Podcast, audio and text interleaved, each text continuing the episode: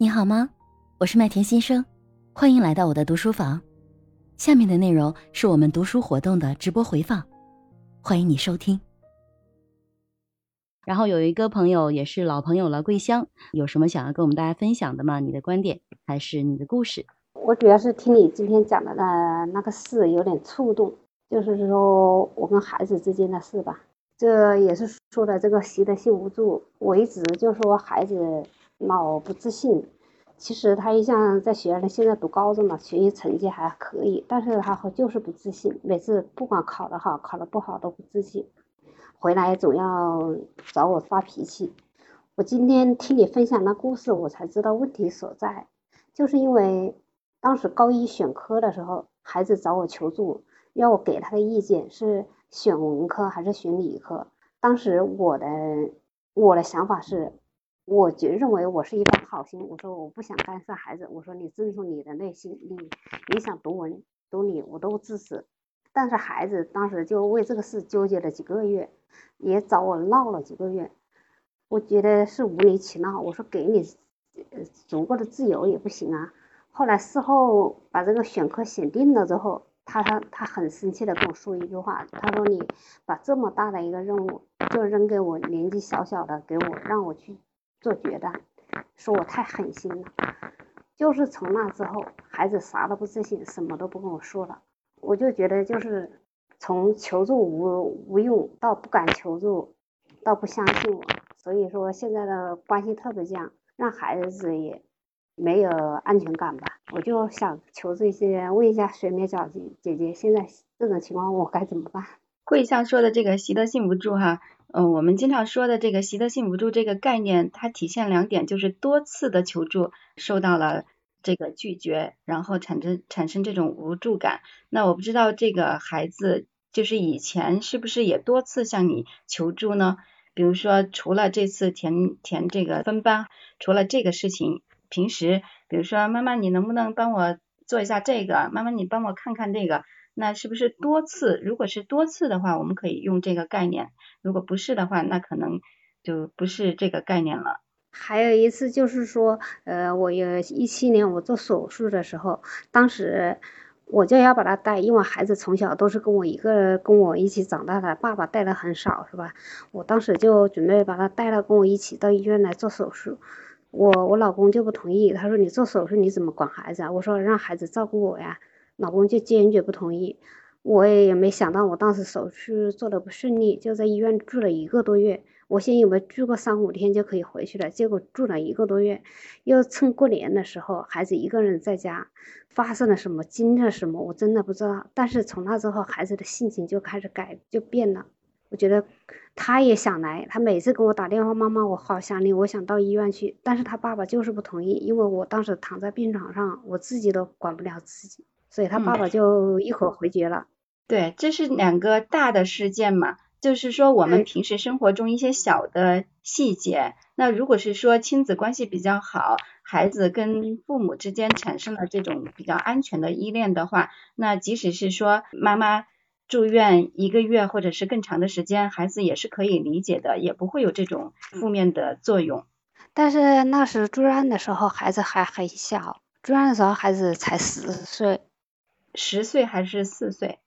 十岁，哎，十岁。但是孩子当时是也从来没离开过我，就突然一把他一个人丢在家里，他肯定很紧张。后来回去了之后，我我要到手术之前，孩子肯定很开心的抱住我，接着我。但是我回去的时候，我发现他躲在墙角，我喊他，他都不理我。然后后来呢，就一直是这样，是吗？亲，就是不是太多的沟通。哎，从那之后，就包括到现在，孩子都不让我亲近，不让我摸他。我觉得这个创伤可能是很大的。当时我老公说，我说可能这个伤害对孩子的伤害一辈子都疗愈不了了。所以这个就是看你们现在的亲子关系是怎么样的，然后对孩子。当时到底发生了什么事情？孩子心里是怎么想的？我们这一时半会儿可能这个问题解决不了。我的建议就是还是要多跟孩子多沟通，呃，让孩子多说，跟孩子多一些共同的活动。谢谢水淼姐姐的这个呃解答哦，呃，桂香我也感受得到啊，嗯，我们的孩子大小也差不多，我儿子现在马上要上高二，现在是高一，下学期开学就上高二了。那我其实刚才听到你讲的这个呢，我们不讲这件事情本身，我希望去或者是我此刻感受到的你，就是你对这件事情的看法，我感受到你是挺丧的，然后是很难过的，甚至是你不是很愿意去接受目前的这个现状的。这个是我的感受，也不一定对啊。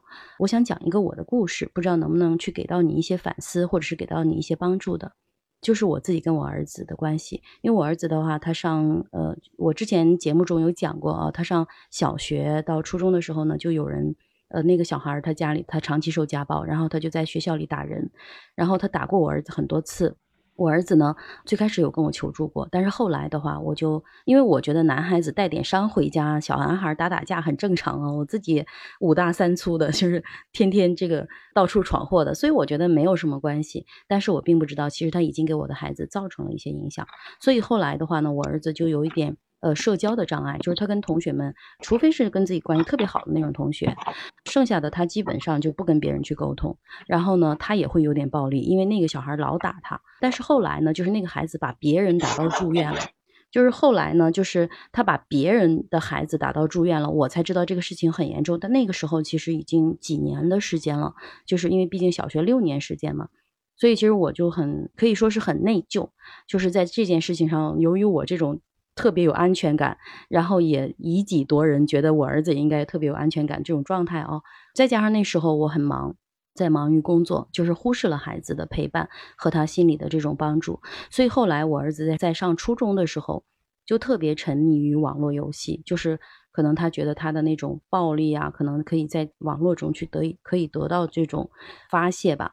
然后一直到。初三的时候，他从全校的这个排名前一百名，就是掉到两百六十多名。他们这个一一个年级的孩子，也就是六百五六百个孩子，就去到了，就是从一个中上等吧，变到了一个就是中等生。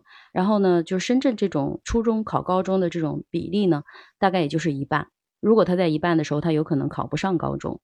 嗯，也有可能呢，他就是考一个最差的高中，是那样的一个现状。然后当时就是我跟我儿子，我有聊了很多次啊。当然，其实他上初中开始，我已经开始在注意跟他的去沟通，跟他聊了呃很多次，就是也希望能够去帮他去呃走出这种习得性的无助啊。那个时候我正在一家企业里做总经理，那家企业还不错，呃，是一个国风的品牌，女装品牌。当时的状况就是我。每天通勤时间从早上六点钟出门，到晚上十点钟才能回家，因为家和公司离得很远，而且我又做总经理，就是管的事情有很多很杂，然后团队还没有完全建立起来，那段时间业绩的压力也很大，那样大概持续了三个月左右吧。我儿子有一天他就深深夜给我发了条信息，他跟我说，呃，他说妈妈，我觉得我考不上高中了。我认为这是一个非常清晰的求助的信息，虽然只有几个短信。嗯，我那天回家之后呢，我就快速的做了一个决定，就是我觉得在人生的一些关键的时刻，如果我错过了，我就再也没有机会参与他的成长。所以第二天我就提了辞职。这个事情其实不管我当时的老板，还是说就很多人，大家都会觉得不太能理解。